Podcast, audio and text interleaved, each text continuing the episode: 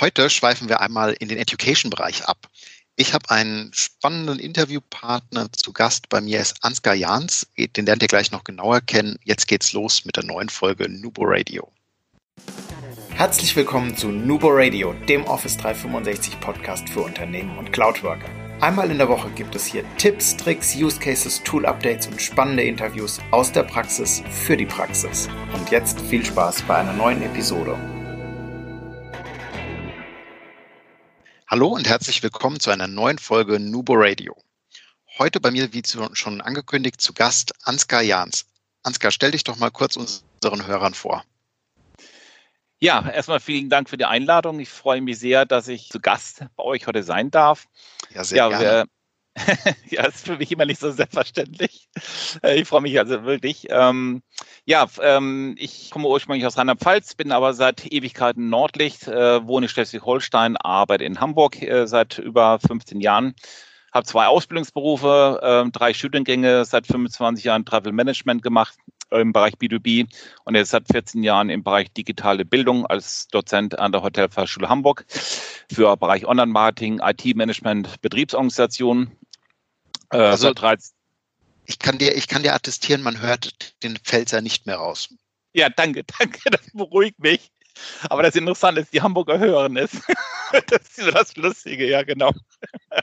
Ja, ansonsten mache ich ja seit 13 Jahren die IT-Administration an der Schule ähm, und äh, SharePoint und Premise-Administration und äh, bin jetzt seit August letzten Jahres auch ähm, als Referent Wissensmanagement äh, beim Hamburger Institut für berufliche Bildung und verwalte und administriere dort 31 SharePoint Site Collections. Als Hobby, in Anführungszeichen, berufliches Hobby, äh, habe ich jetzt noch eine Zusatzqualifikation gemacht als äh, Datenschutzberater beim TÜV Süd habe davon relativ großes Febel für das Thema Data Privacy, auch im Cloud-Kontext und äh, bin gerade aktuell dabei, ein X, äh, XLS, also ein Excel-basierendes äh, GDPR-Dashboard zu bauen für ähm, Hamburger Schulen, ähm, was den Schulen etwas die, den Umgang mit äh, GDPR, DSGVO irgendwann mal erleichtern soll.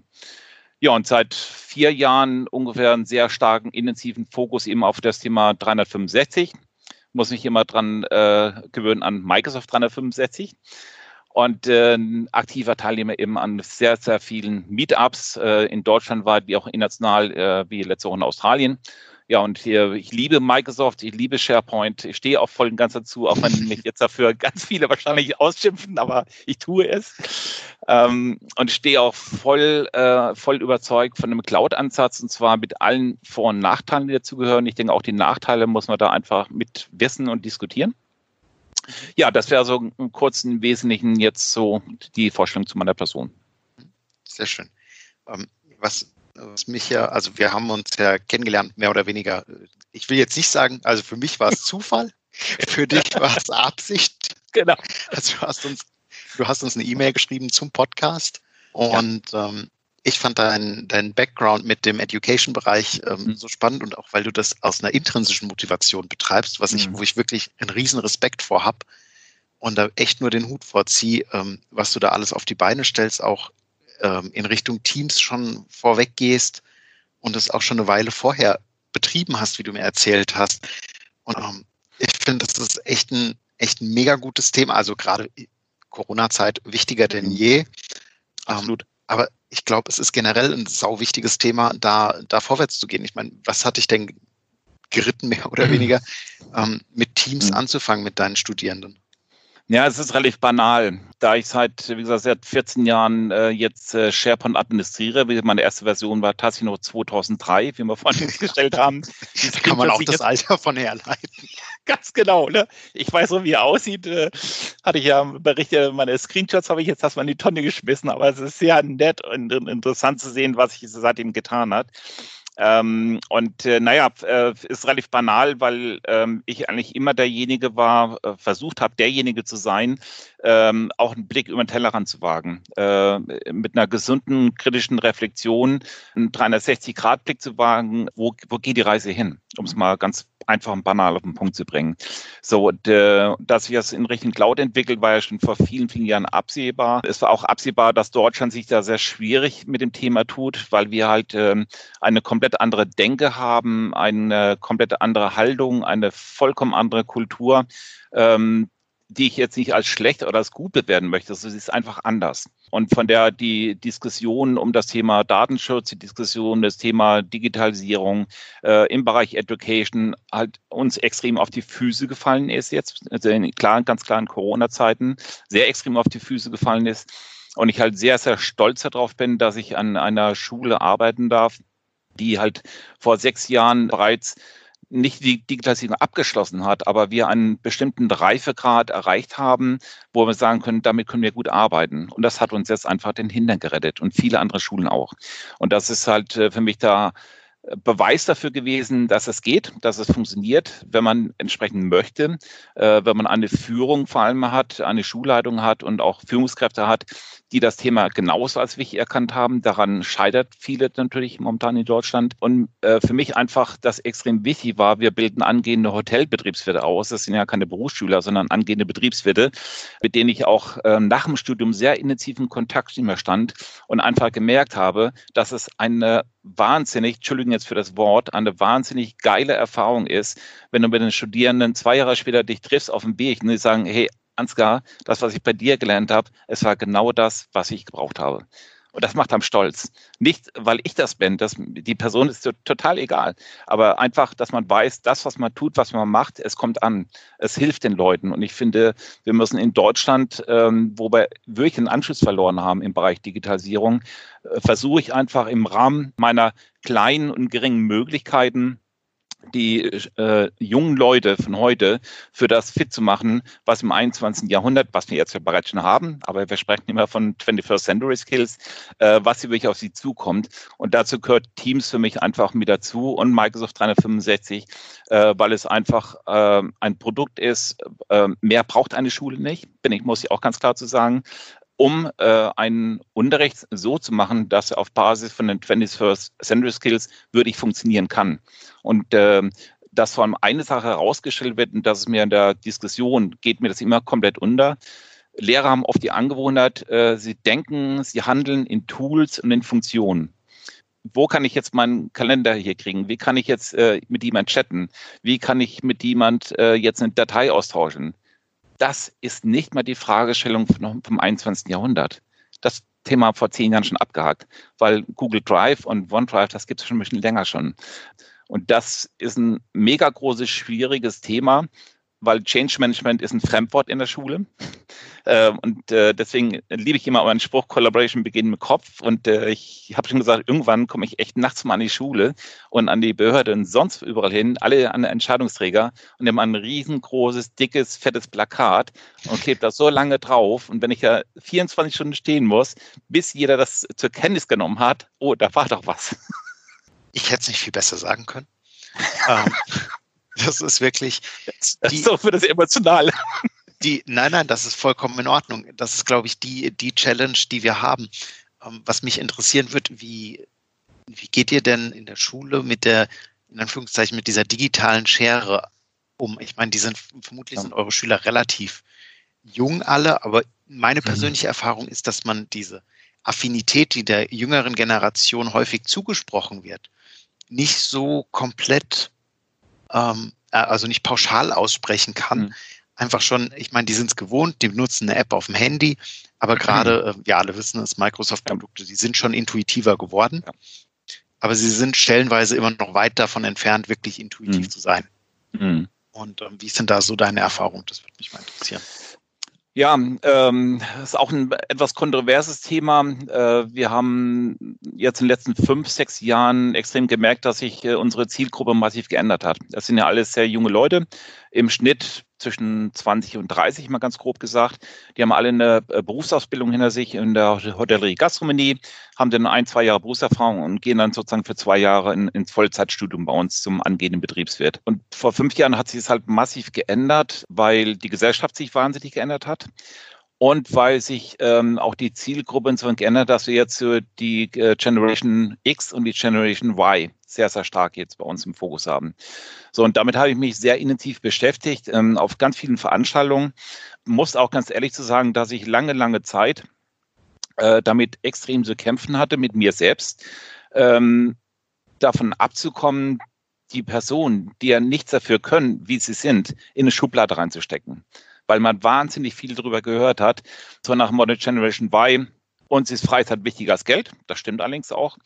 Äh, Punkt zwei, äh, Karriere ist nur so lange wichtig, solange es für mein, für mein Umfeld reicht. Aber ansonsten Verantwortung bitte nur so viel, ähm, dass ich damit umgehen kann, aber bitte nicht mehr.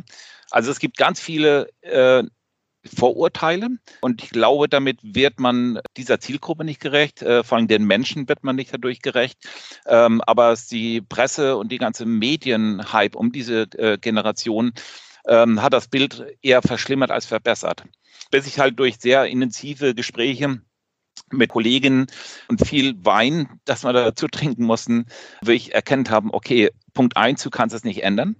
Punkt zwei, du musst damit irgendwie umgehen. Und Punkt drei, du musst davon wegkommen, von diesem Schubladendenken.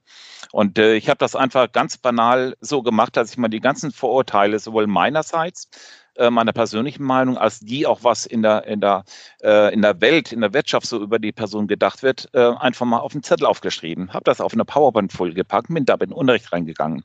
Habe kein Wort zu gesagt. Ich habe gesagt, das ist mein Thema von heute. Und darüber möchte ich mit euch sprechen. So, dann kam erstmal zehn Minuten gar nichts.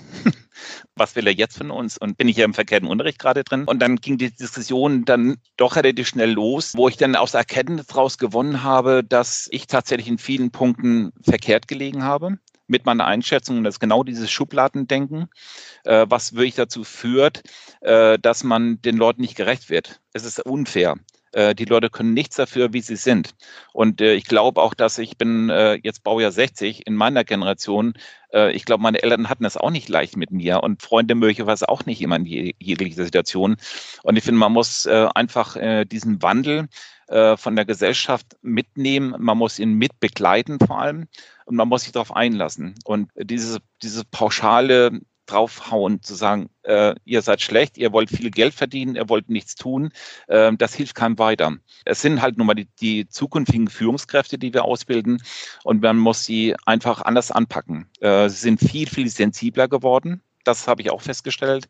Sie sind alle sehr unterschiedlich und es ist ähm, ja, man muss sie komplett anders anfassen, will ich mal so sagen. Ähm, es ist, man kann nicht nach dem Standard X vorgehen, sondern man muss ja sehr, sehr einzeln genau darauf angucken, wo hat jeder seine persönlichen Stärken, seine Schwächen und die Art und Weise äh, und die Intention, wie man kommuniziert, die hat sich massiv geändert weil das Medienverhalten sich ja massiv geändert hat.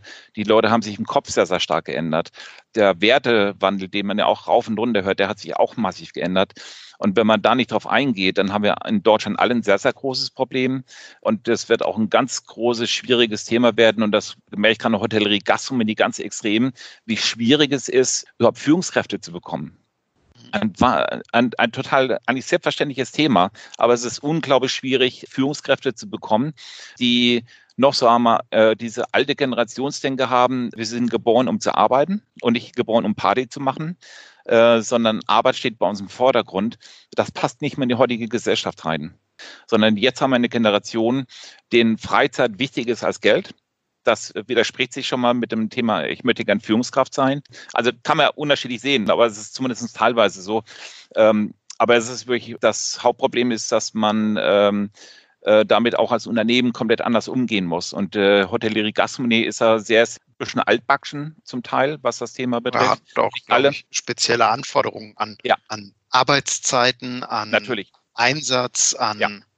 Flexibilität. Ich glaube, da können sich äh, man, da kann sich manch einer, der im Büro sitzt, das gar nicht so richtig vorstellen, ähm, ja.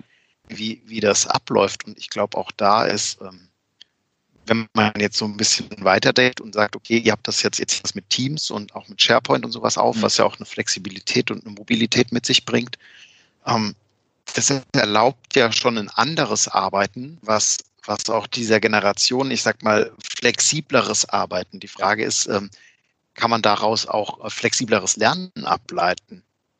Ja, ich denke schon ich sag mal, vor Corona war ja der Unterricht insofern ganz klassisch gestaltet. Das heißt, um Viertel nach acht geht der Unterricht los, du hast einen Stundenplan und dann machst du deinen Unterrichtsplan bis zum Ende des Tages durch und fertig ist. Aber so funktioniert heute Lernen nicht mehr. Und jeder, der ein mhm. bisschen was von Pädagogik versteht, äh, liebe Daniela, ich sage jetzt mal ganz persönlich, danke für dein Connect, auch wenn du es nie hören wirst. Das ist eine sehr, sehr äh, liebenswerte Kollegin, die mich da massiv äh, mir den Kopf gewaschen hat, äh, auch in Bezug auf diese Themen. So funktioniert Lernen heute nicht mehr. Also Lernen braucht heute ein ganz anderes, komplett anderes Setting, was komplett losgelöst ist vom, von einem Lernort zum Thema mobiles Arbeiten, äh, von einem Lernraum, von der Gestaltung des Lernraumes und auch von einem äh, ganzen Umfeld. Wir haben momentan sehr äh, intensive Diskussionen auch zum Thema Learning Management System. Und ich bin ein ganz klarer Verfechter davon, dass ein Vorhandensein eines äh, Learning Management Systems den Unterricht definitiv nicht besser macht. Im Gegenteil, er macht ihn erstmal per se erstmal schlechter weil die Gelingensbedingungen, dass ein LMS das, was es leisten kann, auch in einem pädagogischen Return on Investment bringt. Es hat ganz viele Voraussetzungen.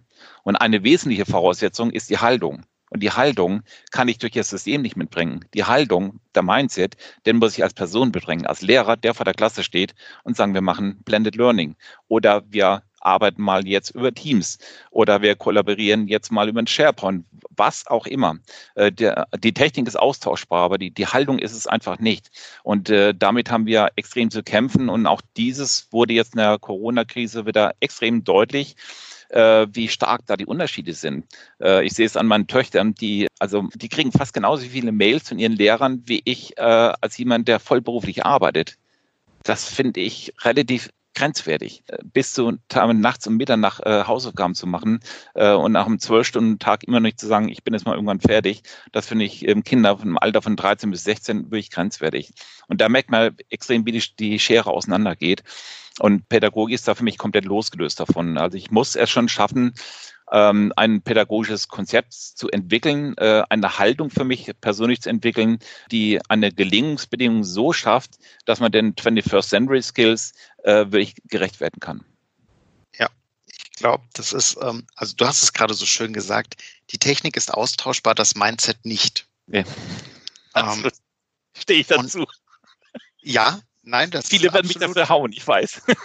Ähm, ich, ich sage ja auch, es ist egal, wie ein, ein Arbeitsszenario, wie ein Use Case mit Technologie abgebildet wird. Ich finde, du kannst nicht, du kannst auch nicht sagen, ähm, nur weil ein Bereich oder eine Klasse bei dir oder ein, ein Schüler, eine Sammlung von Schülern etwas mit, vielleicht mit Google Drive perfekt digitalisiert umsetzt, ähm, sich darüber austauscht und organisiert, ist das in keinster Art und Weise schlechter, als wenn ich das Nein. über Teams tue. Mhm. Das Wichtige ist ja eigentlich, dass diese Interaktion stattfindet ja. und dass die, Schalt die, die Synapsen so miteinander zusammenarbeiten, dass ich weiß, okay, ähm, ich schicke jetzt nicht meine Hausaufgaben, die ich vielleicht gemacht habe oder meine jetzt vielleicht im beruflichen Kontext mein Konzept. Ich druck das aus, korrigiere das mit einem mhm. Stift, stecke das in einen Briefumschlag ja. und schicke das per Post zu meinem Kollegen sondern ich mache das im Optimalfall in Word mit der Autokorrekturfunktion, mit der Überprüfenfunktionalität und speichere das ja. in Teams, Google Drive, OneDrive, whatever ab. Mhm. Und das ist ja die Brücke, die ich schlagen muss. Absolut, absolut. Es kommt auf die Lehrerpersönlichkeit extrem drauf an. Äh, wie gehe ich mit den Leuten um? Ich habe es jetzt nur als praktisches Beispiel äh, dieses Jahr mal äh, ins Extreme getrieben äh, und habe gesagt, äh, liebe Studierenden, im vierten Semester, also ist jetzt aktuell bald abgeschlossen. Ähm, ich übergebe die Verantwortung für den Unterricht komplett an euch ab. Mhm. Da auch erstmal zehn Minuten schweigen, weil das war ein, ein totales Experiment. Ähm, und ich hatte da auch ein bisschen Bauchschmerzen mit dabei. Ich habe aber ganz klar gesagt, äh, ich kann euch das vorgeben, dann gibt es aber auch keine Gegenwehr, dann gibt es auch keine zweite Meinung, dann ist das so. Oder ihr gestaltet eure Zukunft selbst. Und da war mir das Wort Zukunft ganz extrem wichtig, weil ich gesagt habe, ich weiß nicht, was eure Zukunft ist. Ich kenne eure Ziele nicht. Ich weiß nicht, was ihr vorhabt. Aber ich weiß nur eines ganz genau. Wenn ich die Chance hätte, in einer Bildungseinrichtung für mich entscheiden zu können, wo möchte ich meine Schwerpunkte setzen, wo will ich mich weiterentwickeln, dann hätte ich da ganz viele Ideen dazu. Und die Zeit gebe ich euch jetzt. Ihr habt eine Woche Zeit, euch Gedanken drüber zu machen, ob ihr das möchtet oder nicht. Und dann habt ihr nochmal zwei Monate Zeit zu planen. Ich habe nur eine einzige Vorgabe. 14 Tage bevor das Semester wieder losgeht, will ich eine komplette fertige Planung von euch haben. Und das haben wir gemacht über Teams. in der jeder Studierende hat bei uns einen Private Channel, also auf einem privaten Tenant, für die sensible Kommunikation eben zu gewährleisten. Wir haben das auf Basis der Google-Methode gemacht, OKR, also Objective Key Results. Ähm, wir haben klare Ziele abgesteckt, aber ich habe gesagt, was ihr macht, wie ihr das macht, ist mir total egal. Ich gehe bei allem mit, was im Rahmen des Gesetzes möglich ist. Also entwickelt euch, werdet kreativ. Und dann haben die tatsächlich im Wiki, im Teams-Kanal, die Planung gemacht, wir haben die Termine abgestimmt, wir haben die Uhrzeiten, stand da eh fest und dann haben die losgelegt. Und ich war wirklich total überrascht. Äh, wir haben jetzt die letzten vier Wochen nichts anderes gemacht, also im Prinzip nur diesen Plan abgearbeitet, der durch Corona natürlich ein bisschen anders aussah. Aber auch das war kein Problem, weil wir dann ganz agil gesagt haben, okay, wir können nicht vor Ort, also machen wir das über Teams. Mhm. Also haben wir dann auch ehemalige Studierende, also das habe nicht ich gemacht, sondern die Studierenden, ehemalige Studierende, die vor zwei, drei Jahren an der Hotelfachschule waren, eingeladen über Teams und haben die äh, mit denen diskutiert was haben die gemacht, wie haben sie sich weiterentwickelt, was ist daraus geworden. Also auch Fragen, die für die Studierenden extrem wichtig waren. Also was bringt das, warum ich mich jeden Tag morgens aus dem Bett quäle, um hier etwas zu studieren, von dem ich möglicherweise gar nicht weiß, was bringt mir das eigentlich?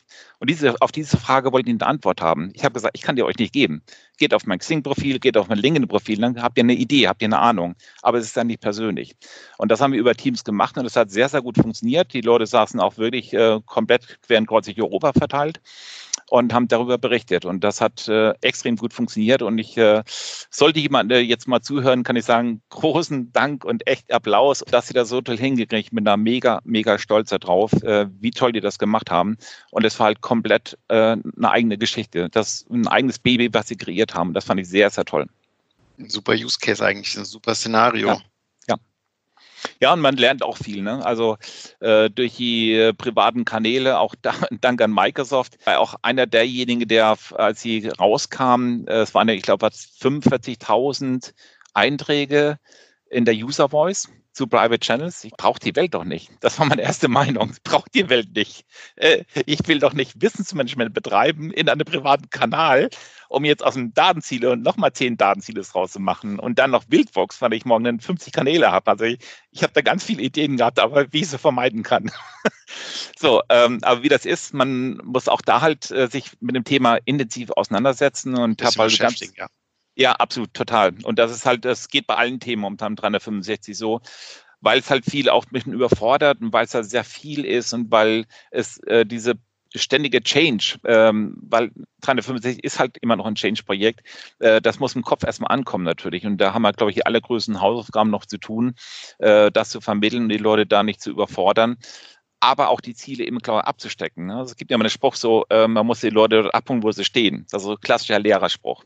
So, ist im halt, Change nicht viel anders. Nee, nee, absolut nicht. Aber ich habe da seit 15 Jahren auch meine Probleme mit dem Spruch, weil der ist mir zu banal, der ist mir zu einfach. Ich habe gesagt, naja, da könnte man sagen, du, meine Tochter hat gerade ein bisschen ein Problem mit Mathe. Also äh, gehen wir nochmal zwei Jahre zurück in die Klasse und dann machen wir einfach so lange, bis es funktioniert. Das geht die Welt halt auch nicht. Ich habe gesagt, ja, persönlich abholen, absolut wichtig, aber ich finde auch im Change-Projekt muss man auch ganz klar zugucken, wohin geht die Reise was soll das Ziel sein? Wo, wo möchten wir gemeinsam stehen? Wie möchten wir gemeinsam zusammenarbeiten? Und dieses Ziel muss, glaube ich, immer vor Augen sein. Äh, ansonsten wird der Gap zwischen denen, die immer noch unten äh, im Keller stehen und darauf warten, dass ich sie jetzt abhole, die werden irgendwann im Keller verhungern und verdursten. Äh, auch beim, auch beim Change-Projekt, du kümmerst dich ja erstmal um die, die wollen. Dann nimmst du die mit, die neutral sind. Und zum Schluss hast du die 5%, die halt immer sagen, ich habe es auch immer schon gesagt. Die Champions First, genau. Ja. Und es sind, es sind schon viele, viele Parallelen, stelle ich gerade fest. So, war mir nie so bewusst, dass ich, mhm. habe ich ehrlich gesagt auch noch nie mit dem Education-Bereich so extrem auseinandergesetzt. Mhm. Äh, vielen Dank für den Einblick. Ja, ich finde es, äh, also ich bin würdig dafür dankbar, äh, dass ich irgendwann die Entscheidung mal getroffen habe, das zu tun, was ich heute tue. Ähm, ich habe es never, never, never bereut. Ich habe früher auch eine komplett andere Haltung und Meinung dazu gehabt, so nach dem Motto, äh, was so jeder denkt in Deutschland, die Lehrer kriegen viel Geld, ich kriege nur elf. Ähm, sie machen eigentlich nur permanent Urlaub, eigentlich nur frei, sitzen nur zu Hause. Nein. Also ich glaube, das Gerücht kann man ein für alle Mal, bitte äh, alle, die zuhören, äh, würde ich mal drüber nachdenken. Äh, das ist schon lange der Fall. Natürlich gibt es auch welche, die äh, da noch anderswo denken, die fallen jetzt in der Krise total nach unten durch. Auch das ist, gibt's. Aber ich glaube, dass doch die Masse mittlerweile sehr, sehr ähm, äh, anders damit dem Thema umgehen, weil sie einfach gemerkt haben, äh, ich kann mich einfach nicht mehr verstecken. Und das ist auch ein Punkt, was die, die Digitalisierung ähm, extrem geändert hat. Früher konnte man sich als Lehrer verstecken. Man ist in sein Klassenzimmer gegangen, man hat seine OAP-Folie aufgelegt ähm, und dann war man in seinem Raum. Und der Klassenraum, das ist mein Schloss. Und da kann ich agieren, wie ich möchte, in Anführungszeichen. Äh, das funktioniert heute nicht mehr. Erstens habe ich kein Schloss mehr. Zweitens gibt es keinen Klassenraum mehr, weil der Teamraum, der kann überall sein. Ähm, die, der Lehrer ist dann vielleicht mal in München, die äh, Schüler sind sonst wo. Äh, man muss viel flexibler sein natürlich, ähm, aber ähm, die Rahmenbedingungen sind halt auch das, äh, was in der Wirtschaft natürlich auch wirklich einfach wichtig ist. Und äh, mir haben selbst viele Studierenden gesagt, die einen eigenen Betrieb haben, ein eigenes Hotel haben. Ich habe wahnsinnig viel gelernt in das Thema Selbstmanagement.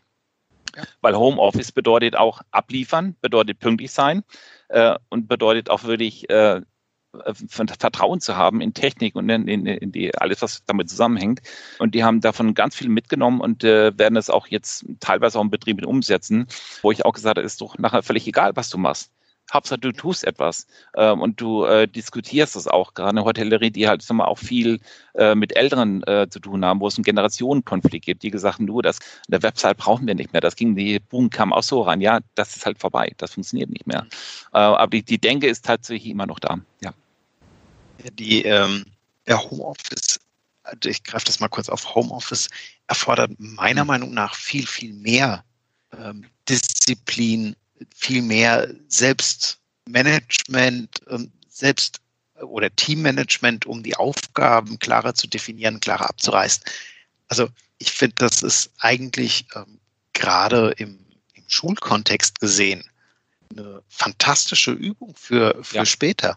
Also Absolut. Wo, wo, wenn nicht im, jetzt blöd, ob das mit 32 sagt, aber wo, wenn nicht im jungen Alter, äh, je früher man das anfängt zu, zu üben und ja. zu, zu trainieren und auszuprobieren und auch mal selbst eine Erfahrung zu machen, dass man halt vielleicht jetzt doch mal ein bisschen spät was abgibt. Ich meine, Hausarbeit oder sowas ist davon ja, wenn wir jetzt mal realistisch sind, nichts, nichts viel anderes, nur dass es halt ja. meistens noch analog war und halt jetzt mittlerweile ins Digitale um, umwechselt. Ja.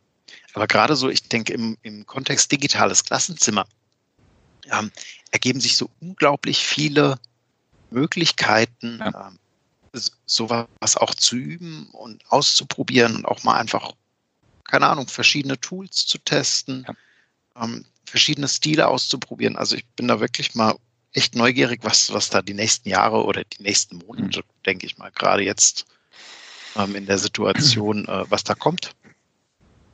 Ja, also ich, ähm, hoffe nicht, dass es passieren oder eintreten wird, aber äh, wie ich halt, äh, was wir eingangs schon mal gesagt haben, so die, die deutsche Mentalität, die ich in den letzten 30 Jahren erleben durfte, passiert halt leider doch immer relativ schnell fest, wenn die Krise mal vorbei ist und alle sich wieder ausgeruht haben, in den Urlaub genommen hatten, dass vieles dann wieder einschläft. Äh, weil alles, und da bin ich von überzeugt, egal um welches Thema es geht, wir haben sehr viele zentrale Themen in Deutschland auf dem Tisch, die geklärt sein müssen.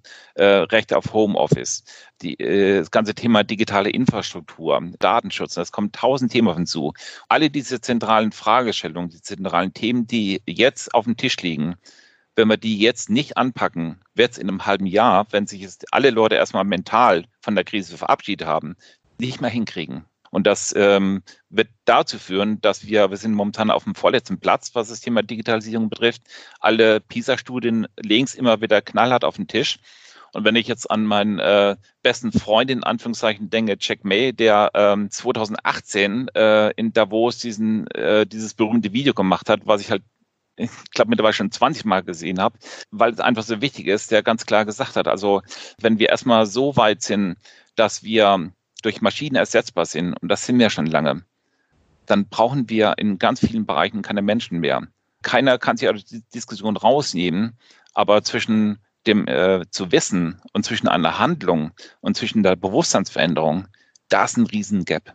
Und das ist halt äh, auch nicht mit dem Digitalpakt getan sein wird es ist toll und es ist notwendig, dass jedes Schule WLAN hat. Und es ist natürlich völlig ohne Frage, dass sie auch ein, ein stabiles Netzwerk haben und Glasfaser und alles, klar, völlig ohne Frage. Aber es macht den Unterricht nicht besser. Es ermöglicht einen ja, gewissen Standard. Genau, es ist der, der Rahmen, der gesetzt sein muss. Ja. Aber der beste ja. Rahmen bringt nichts, wenn man ihn nicht mit Leben füllt. Nee, ab, absolut nicht. Und äh, äh, vielleicht äh, darf ich jetzt an dieser Stelle mal zitieren. Ähm, der Eingangsspruch von Jack Mayer in Davos wäre gewesen, alles, was wir unseren Kindern beibringen, muss sich von dem unterscheiden, was Maschinen können. Das war 2018. Und ich habe mich gefragt, ähm, als ich morgens mal äh, beim ersten Sonnenschein mal wieder nach vier Wochen Regen aus dem Homeoffice raus bin äh, um sieben und die Sonne scheinte und ich habe dann rausgeguckt und habe gesehen, irgendwie ist die Welt zwar nicht anders, ist genauso wie jetzt gestern, aber es hat sich trotzdem ganz viel geändert. Das kann man nie gar nicht erklären. Und das mit dieser Spruchnummer bin ich so äh, wie ein, Sch ein Schuppen runtergefallen. Und ich habe mir überlegt, was ist seit 2018 eigentlich passiert? Was, ist, hat sich, was hat sich konkret wirklich geändert? Und ich musste feststellen, es war nicht viel. An der Haltung hat sich nicht viel geändert. Ähm, den Leuten geht es mir gut, wir sind gereist, wir hatten alle Geld, äh, die Welt machte einfach so weiter. Und jetzt fällt uns das richtig, richtig auf die Füße. Und deswegen, es gibt momentan keine Mitte mehr in Deutschland, was das Thema Education betrifft. Es gibt eigentlich nur noch Gewinner und Verlierer. Und ich bin stolz darauf, äh, für Schulen arbeiten zu dürfen, die mehr zu den Gewinnern gehören. Die zu den Verlierern gehören, liegen natürlich auch andere Gründe zum Teil vor, die die finanziellen Mittel nicht haben, die Budgets nicht haben oder gibt es viele Gründe dafür. Kann man nicht pauschal über den Kamm scheren. Aber es ist äh, völlig klar, dass jetzt einfach die, diese Sünden, die man begangen hat, äh, jetzt einfach hemmungslos aufgedeckt werden und dann richtig auf die Füße fallen. Und ähm, das hoffe ich, dass vielen das einfach mal jetzt zum Nachdenken gibt, äh, dass es halt auch nicht nur mit Geld getan ist, äh, sondern dass man viel mehr auch in die Ausbildung der, der Lehrer investieren muss. Für mich ein ganz zentrales Thema.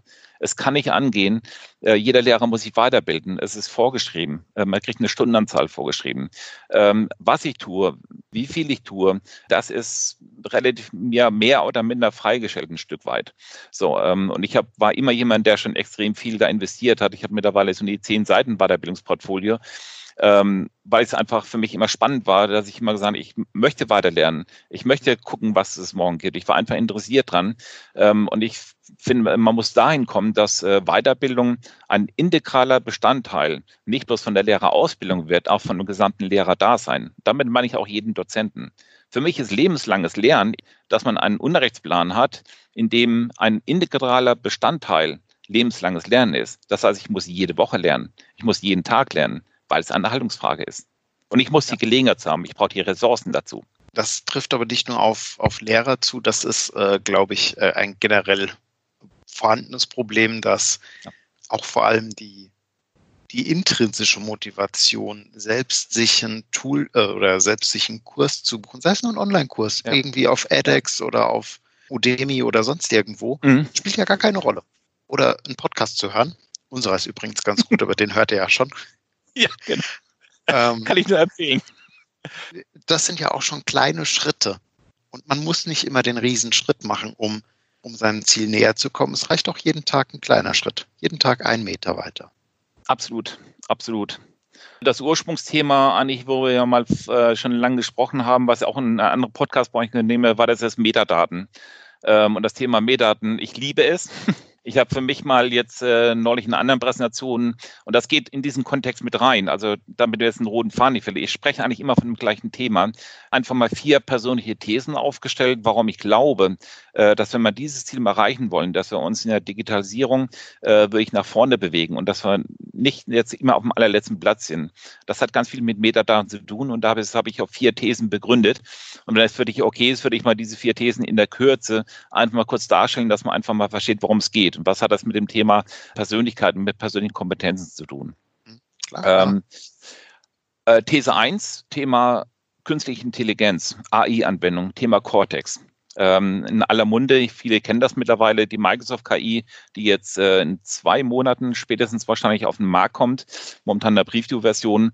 Die gesamte AI-Anwendung von Cortex basiert fast ausnahmslos auf dem Microsoft Graph und sprich auf Metadaten. Und wenn man sich andere Anwendungen guckt im Bereich künstliche Intelligenz, dann wird man immer feststellen, dass dieses Thema Metadaten immer, immer wichtiger wird. Das ist für mich die erste wichtige These. Punkt zwei, es gibt da einmal maschinelles Lernen und, und Machine Learning. Und das ist auch ein Riesenunterschied, weil äh, Lernen ohne Lehrer und maschinell regelbasiertes, äh, auf Leerschichten gebildetes Lernen ist ein, auch ein sehr großer Schwerpunkt heute in der Entwicklung, sowohl im Bereich der Forschung als auch im Bereich der Algorithmenentwicklung. Auch diese neuronalen Netzwerke, ähm, Deep Learning, Azure Cognitive Services, IoT, diese brauchen irgendwo am Ende brauchen die Metadaten. Und wenn die keine Metadaten haben oder die Qualität derer so schlecht ist, dann kann auch der beste Algorithmus damit nichts anfangen. These 3, ja? ja äh, Google, der, der, der Suchindex funktioniert ja nicht anders. Also auch eine Nein. Website, die getaggt ist, ist es ja auch eine Meta-Information. Ja noch viel mehr. Ähm, das, äh, Google ist ein schönes Beispiel. Ich unterrichte ja auch Online-Marketing, also auch äh, Search Engine Optimization und alles, was dazukommt. Das hat sich in den letzten Jahren massiv geändert. Natürlich, es gibt so knapp 350 verschiedene Kriterien, anhand derer Google eine Seite einschätzt ähm, äh, in der Qualität. Und äh, das Ranking und äh, was damit äh, einhergeht, ist halt mit ein sehr zentrales Thema. Und Google macht nichts anderes im Prinzip, dass es eine, eine Website abfotografiert wird und von oben nach unten abgescannt wird, in Anführungszeichen, durch diese Crawler und die äh, in dem, ihren Index nachher zu einem Ergebnis kommen, auf Basis dieser Pi mal Daumen 350 Kriterien. Und auch da spielen Metadaten eine, Rolle. Äh, wann wurde die Website zuletzt gearbeitet? Äh, wie hoch ist dort die Interaktion? Wie ist die Website gut verlinkt zum Thema Off-Page? Ähm, also da gibt es ganz viele ähm, Dinge, die dort äh, der Seite entlockt werden natürlich. Und Google hat einfach einen Standard gesetzt. Und bei Google hinterfragt auch keiner, ob das gut oder schlecht ist mit der Mindest. wir nutzen es alle ganz selbstverständlich. Das basiert nur auf Metadaten. Und das ist bei SharePoint letztendlich nichts anderes. Ähm, wir haben seit 14 Jahren SharePoint im Einsatz. Und ich habe in 14 Jahren von Anfang an konsequent alle Ordner bei mir ausgeblendet. Und ich behaupte heute immer noch, und es ist auch nicht gelogen, es gibt keine Ordner sondern dann Ort, das sind Metadaten, das sind Schlagworte, das sind Attribute. Man muss die Anwender dort wieder abholen. Wir kommen mal zum gleichen Thema.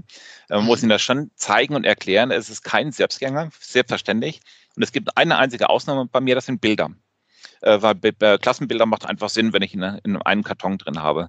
Aber ansonsten äh, bin ich da auch da völlig der Meinung, dass es äh, in diesem Kontext, ähm, deswegen bin ich sehr froh, dass es in Teams mittlerweile auch geht, nach Metadaten zu filtern, dass es in OneDrive geht, äh, auf, jetzt mittlerweile auch äh, auf dem äh, Windows Explorer kann ich auch bald nach Metadaten filtern. Ähm, äh, das, da passiert ganz viel und ähm, es gibt ganz viele Studien, äh, die halt das auch wissenschaftlich untersucht haben, wie viel Prozent meiner Arbeitszeit pro Tag äh, beschäftige ich mich damit nach dem Suchen von Informationen. Und wenn, man, ich glaube, ein bisschen ehrlich zu sich ist und ich bin schon sehr, sehr gut strukturiert, auch ich kann mich davon nicht loslösen, dass ich nicht auch mal eine Datei suche natürlich ähm, oder mal ein bestimmtes Dokument. Und ich bin schon sehr gut strukturiert und auf dem privaten Tenant habe ich nur Metadaten.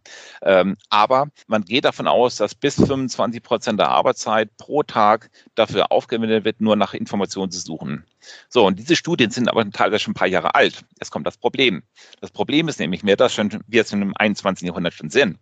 Und wenn wir mal diese Petabyte-Entwicklung an Daten sehen, die noch auf uns zukommen wird, wo wir schon sagen, das können wir als Mensch gar nicht mehr verarbeiten. Dafür brauchen wir künstliche Intelligenzen, die uns das in gewissermaßen auch unter ethischen Gesichtspunkten vorfiltern, damit wir das überhaupt noch beurteilen können, worüber sprechen wir eigentlich, was ist schwarz, was ist weiß, dann brauchen wir dort eine Unterstützung. Und wenn ich dort auch wieder keine Metadaten habe, wird das schwierig. Also muss ich mein gesamtes Setting darauf einrichten, dass ich mir ein Regelwerk baue und dieses Regelwerk äh, nach meinen eigenen Kriterien so bilde, dass eine künstliche Intelligenz mir das Suchen einfach es erleichtert. Jetzt komme ich zur letzten These, nämlich mit der Ordnerstrukturen. Jeder kennt es, äh, viele hassen es, ich hasse es sehr. Aber Ordnerstrukturen, ich habe ja auch Wissensmanagement studiert, sind für mich einfach der Tod für jede Wissensmanagement-Strategie. Es sind für mich Datensilos und davon haben wir ja eine ganze Menge und auch im Office 365-Umfeld haben wir eine ganze Menge.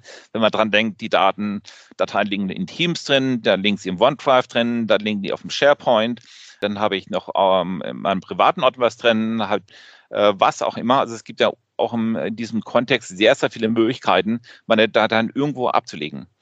Und wenn ich dort keine klare Anzeige machen äh, in Form einer Policy, und zwar gar nicht technisch die Policy, sondern einer persönlichen Policy, wie wollen wir zusammenarbeiten? Also ich nehme mal ein schönes Beispiel Otto Group. Die, ähm, äh, Fabian Schütz hat es auf dem Workshop sehr, sehr toll gesagt. Äh, die haben eine Handout von einer DIN A4-Seite.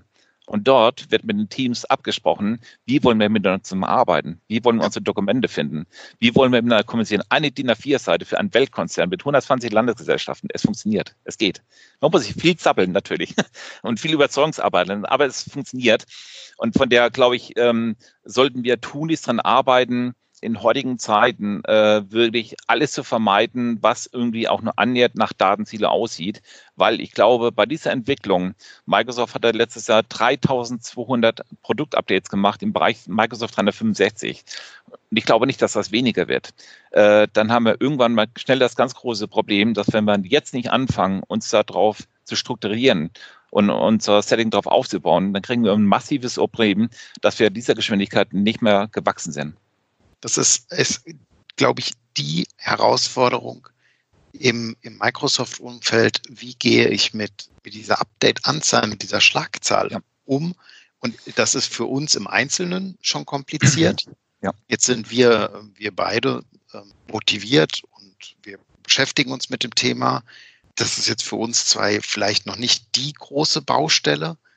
Die größere ist, äh, wie holt man die Herrscher der Menschen ab die das nicht tun oder die ja. das vielleicht nicht mit einer solchen Leidenschaft, Hingabe, mit einer solchen intrinsischen Motivation tun. Wie kriege ich ja. die abgeholt, ja. dass auch die wissen, ähm, zumindest die Sachen, die, die, die, für sie Relevanz haben oder von Relevanz mhm. sind. Und das ist, glaube ich, die Baustelle, die wir ähm, zukünftig haben werden. Also ich würde vielleicht ganz gerne nochmal, weil das ganz gut reinpasst dazu, den äh, äh, lieben Fabian Schütz an dieser schöne Grüße, auch wenn er vielleicht nicht hört, äh, nochmal zitieren am äh, Share von Saturday in Bremen. Äh, da ging es um das Thema User Adoption ähm, an einem Beispiel von der Auto Group.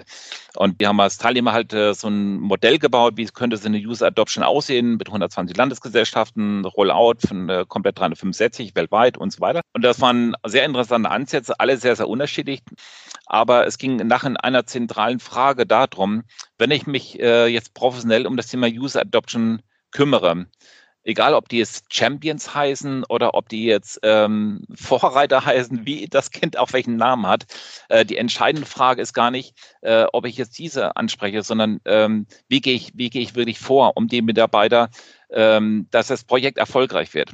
So, und alles, was man liest in äh, Newslettern, in äh, Podcasts, geht immer eigentlich darauf hin, äh, zumindest kann ich das so bestätigen, dass alle sagen, äh, du musst ja die Leute im Unternehmen rauspicken, äh, die du schon auf deiner Seite hast. Das sind diese genau diese Champions. Die haben Bock auf Technik.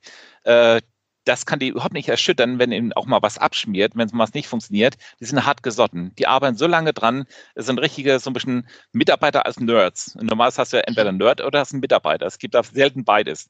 Und die musst du abholen. Und dann mit denen fängst du das Projekt an. Dann spritzt sich das rum in der Kaffeeküche, in der Kantine und wo auch immer. Und irgendwann gibt es einen Schneeballeffekt.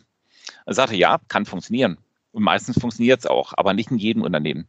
Und es gibt auch ganz viele Mitarbeiter, äh, die weder das eine noch das andere sind. Die sind weder Mitarbeiter noch sind sie Nerds, aber es sind welche, die äh, am liebsten das Projekt überhaupt nicht wollen, die sich innerlich verweigern. Und die können dir ganz gewaltig Pfeffer in, in Salz reinstecken und können dir das Projekt richtig kaputt machen. Und er war sich da relativ auch sicher drin, dass es mitunter genauso wichtig ist, die Leute herauszukristallisieren, wer könnte an einer strategischen Stelle sitzen und dir das Leben schwer machen. Wie kriegst du die ins Boot reingeholt? Das finde ich viel, mindestens genau, ich will nicht sagen wichtiger, aber mindestens genauso wichtig, äh, sich mit denen auseinanderzusetzen, die da alles kaputt machen können, wie diejenigen, die sowieso äh, morgens bei dir um acht an der Tür stehen und sagen, du, welche neuen Features gibt's heute? Was kann ich heute neu testen? Gib mir, ne? Ähm, ich glaube, dass das mindestens genauso wichtig ist. Und, und wir, ähm, sagen wir, als Berater oder auch als Anwender, äh, die sich jetzt intensiv damit auseinandersetzen, wie wir beide und viele, viele andere, haben, glaube ich, halt immer so ein bisschen das Problem, und da nehme ich mich überhaupt nicht von aus, dass man sich einfach nicht hundertprozentig von dieser Filterblase lösen kann. Äh, ich merke es nach jedem Meetup, ich merke es nach jeder Diskussion, äh, viele ticken einfach anders und viele sind einfach auf dem, dem Anwenderprinzip ja, ich will ein Tool und das muss geil sein, das muss sexy sein und das soll auch meinen Arbeitstag effizienter und produktiver machen. Aber ich bin nicht der Typ, der jetzt abends um 22 Uhr sich jetzt nochmal mit so einem iPad vor den Kamin setzt und sich jetzt nochmal äh, irgendwelche Features reinzieht, wie das noch besser gehen könnte. Das ist der überwiegende Teil der Anwender nicht. Und ich finde das völlig okay. Weil das sind Mitarbeiter, die machen für ihre Arbeitszeit, dafür kriegen die bezahlt. Und man kann nicht erwarten, dass sie in der Freizeit nichts anderes zu äh, machen, ähm, als sich damit zu beschäftigen, wie sie einen Arbeitstag besser gestaltet kriegen. Genau andersrum. Der Arbeitsplatz muss so gestaltet sein, dass sie ihre Arbeitszeit pünktlich Feierabend machen und dass es früher äh, machen können und dass sie keinen Burnout bekommen. Und ich glaube, dass es ein ganz wesentlicher Punkt ist. Es ist ein reines äh, Collaboration, ein reines Kommunikationsthema. Und ich glaube, der ganze Erfolg und auch Misserfolg von jedem Projekt in dieser Richtung äh, steht und fällt mit der gesamten Kommunikation. Ja. Ansgar, vielen lieben Dank, dass du da warst. Zum Schluss habe ich natürlich noch unsere äh, fünf äh, Fragen mitgebracht. Ähm, du hast ja schon angeteasert als Hörer, du hast dich natürlich vorbereitet. ja, ist gemeint. Aber das liegt daran, dass ich schon 50 Podcasts gehört habe. Sorry, shame of me dann äh, Lernen in der Cloud bedeutet für mich. Ja, ich kann mich nur an dem anschließen, was, was euer Standardspruch ist, weil er geht auch nicht rein, äh, es beginnt im Kopf und nicht in Technik. Ähm, und wenn nicht heute und jetzt, äh, dann wird Deutschland irgendwann digital nur noch das Schlusslicht spielen. So möchtest du in Zukunft arbeiten? Ich möchte ein gesetzliches Recht auf Homeoffice haben. Ja, ich möchte es. Und ich würde mich freuen dazu, wenn die äh, derzeitige Krise äh, zumindest mal diese Diskussion entfacht und sich auch bei den Arbeitgebern die Erkenntnis durchsetzt. Unser holländischer Nachbar ist mittlerweile schon weltweit Spitzenreiter, äh, was das Thema Homeoffice betrifft. Natürlich ist es nicht für jeden etwas und auch nicht für alle geeignet, völlig klar. Aber ich glaube, es gibt viele Bereiche, viele Bürojobs, wo es möglich ist. Und es ist momentan einfach auch wieder da eine Mindset-Frage ist. Und ich würde mich da sehr freuen, wenn äh, es dieses Recht mal gäbe äh, und dass wir uns langsam auf dem Weg dorthin machen. Welche App hast du zuletzt heruntergeladen und warum? Also da ich jetzt gerade ein neues iPhone bekommen habe, ein iPhone 11, äh, das andere muss ja nicht meine Tochter kriegen, ähm, habe ich tatsächlich ganz viele Apps runtergeladen. Das jetzt würde ich im Podcast etwas überschreiten. Aber ich möchte es mal jetzt auf eine App äh, mal begrenzen, äh, die in den Kontext ganz gut reinpasst, äh, auch das Gesamtthema äh, sehr gut reinpasst. Ich habe jetzt sehr intensiv mich mal mit der neuen Office-App auseinandergesetzt, mhm. ähm, die jetzt seit äh, drei, vier Monaten auf dem Markt ist. Ähm, und ich glaube, dass man allein die wäre schon fast ein eines Podcast-Thema wieder, weil daraus kann man extrem viel ableiten. Hätte man vor drei oder vier Jahren mir gesagt, du hör zu, es gibt irgendwann mal eine App. In dieser App kannst du PowerPoint, Word und Excel alles in eine App machen, hätte ich gesagt, du träum mal weiter. Ne? Also klar, jeder weiß, Technik entwickelt sich weiter, aber es wäre für mich niemals äh, so richtig äh, plastisch vorstellbar gewesen. Und ich glaube, dass es der Anfang ist. Ich glaube, dass es wirklich der Anfang ist. Ich glaube, dass wir diese Multi- super tolle ähm, App, äh, die wirklich noch mehr kann als heute, dass sie kommen wird. Und PowerPoint, Word und Excel war wirklich der Anfang. Äh, sondern dass es eher eine Dashboard-basierende App sein wird. Ich spinne es einfach mal ganz laut, ähm, wo ich äh, mein Power BI in einer App drin habe. Die äh, Displays werden ja auch mal größer, muss man auch ganz klar zu sagen, die werden dann nicht kleiner. Und wo ich meine Anwendung im Prinzip alles auf wenige Apps fokussiert habe und nicht wie momentan, das habe ich jetzt knapp 25 noch drauf Apps. Äh, also auch, ich glaube, eine OneDrive-App wird es irgendwann nicht mehr geben. Bin ich fest überzeugt. Alles in Teams. Das möchtest du dem Hörer mitgeben? Eigentlich mein Standardspruch, ähm, aber der sich für mich halt in meiner persönlichen Haltung ähm, würde ich auch ausprägen, weil ich äh, eben auch Kinder habe, die 13, 16 Jahre alt sind, äh, an dieser Stelle auch grüßen möchte. Ich hoffe, dass ich ihnen das eben beibringen kann, äh, was auch mir beigebracht wurde. Ähm, und da kommt wieder mein Standardspruch von Jack May, weil ich finde es einfach so wichtig ist und das auch für meine persönliche Erziehung und meinen Kindern ist den Versuch zu sagen, ihnen das beizubringen, was sie in der Persönlichkeit betrifft, was in ihrer äh, persönlichen Entwicklung betrifft, äh, was tatsächlich äh, nicht irgendwann Maschinen tatsächlich machen können. Also alles, was wir unseren Kindern beibringen, muss sich von dem unterscheiden, was Maschinen können. Ähm, und das äh, ist, glaube ich, ein sehr, sehr wichtiger Punkt. Ich kontrolliere keine Apps, was meine Kinder sich runterladen. Ich setze da komplett auf Vertrauen. Und dieses Vertrauen hat äh, uns schon ein paar Mal gerettet auch. Und da bin ich sehr, sehr froh drum, weil ich es geschafft habe, dass die Kinder ein Gefühl dafür entwickeln, wo ist irgendwas nicht koscher? Ich lade irgendwas runter und da steht irgendeine komische Zahl, also gehe ich zu Papa und frage mal. Und das finde ich ein extrem wichtiger Punkt, auch Vertrauen in die Kinder zu haben ähm, und nicht alles durch äh, Firewalls und Verbote und äh, was auch immer zu kontrollieren, sondern äh, die Haltung muss sich ändern. Und die Erziehung muss dorthin gehen, dass die Kinder mündig werden, und zwar zu einer digitalen Mündigkeit führen, die äh, tatsächlich auch die Kinder eine Chance gibt, an dieser Teilhabe teilnehmen zu können. Dein Lieblingszitat? Ich kann sie lassen. Ich werde dafür nur gesteinigt, ich weiß es. Aber ich stehe halt auch dazu, sorry.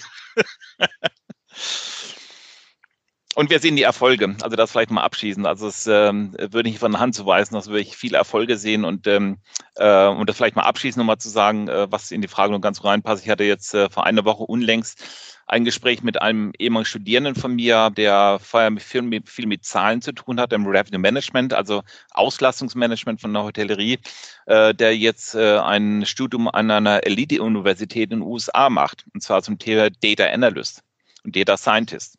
Und ähm, ganz cooler Typ, super intelligent, äh, auch immer einer, der gesagt hat, gib mir, ich will machen, extra Aufträge, ähm, total klasse Typ und äh, der auch gesagt hat, so, ich habe aus der Krise extrem viel gelernt. Ich bin ganz viel auf die Schnauze gefallen, aber ich bin immer wieder aufgestanden und er hat immer gesagt, never give up. Und es gibt immer ein, äh, irgendwo eine Sonne, die für mich weiterentwickelt und der es jetzt wirklich geschafft hat. Und das ist für mich so der, der Beweis dafür, dass es funktionieren kann und dass man die Leute eben diese, die Möglichkeit auch eine Grundlage schaffen muss, sich dorthin zu entwickeln. Und das wäre halt mein ganz großer Wunsch, eben für alle, die zuhören, für alle, die auch da Verantwortung für übertragen, was passiert mit unseren Kindern in der nächsten Generation, ihnen eine Chance zu geben, sich dorthin zu entwickeln, wo die Zukunft hingeht. Unabhängig welcher Name dahinter steht. Und auch mal davon loszulösen, dass wir halt in Deutschland äh, es nicht mehr schaffen werden, äh, jetzt eine neue Cloud zu programmieren, weil es gibt, nimm das, was auf dem Markt ist, macht so das Beste draus und hab Vertrauen mit dazu. Vielen Dank, Ansgar, für den Ausflug einmal quer durch den Gemüsegarten ja. von Education über Teams-Nutzung in der Schule, über Metadaten. Ja. Und vielen Dank für deine Zeit. Wenn wir dich ja. suchen, wo finden wir dich denn? Das habe ich fast vergessen. Ja, wie üblich auf den sozialen Netzwerken unter Ansgar Jans, äh, auf Twitter, Facebook, LinkedIn, also die üblichen Verdächtigen. Ähm, jetzt neulich auf, auf GitHub und ansonsten äh, bei der Hotelfachschule Hamburg oder beim Hamburg Institut für berufliche Bildung. Vielen Dank und äh, hm. ich überlasse dir gerne die letzten Worte. Ja, nee, ich sage auch vielen, vielen Dank. Äh, hat mir wahnsinnig viel Spaß gemacht. Ich fand es total bereichernd und ähm, ähm, gerne, gerne wieder mal wieder, solange es die Gelegenheit passt. Aber ähm, ja, ich kann nur sagen, Hut ab und danke dafür, dass du auch äh, deine Freizeit dafür auch geopfert hast. Ne? Vielen Dank, Ansgar. Ja. ja. Passend dazu, Collaboration beginnt im Kopf und nicht mit Technik. Du möchtest noch einmal mehr Details zur Folge, willst uns eine Frage stellen oder aber einfach in Kontakt treten, um dich als Interviewpartner vorzustellen? Kein Problem, auf www.nuboworkers.com findest du Insights zu Nubo Radio, als auch unsere Kontaktdaten und die Social Media Plattform. Viel Spaß beim Klicken!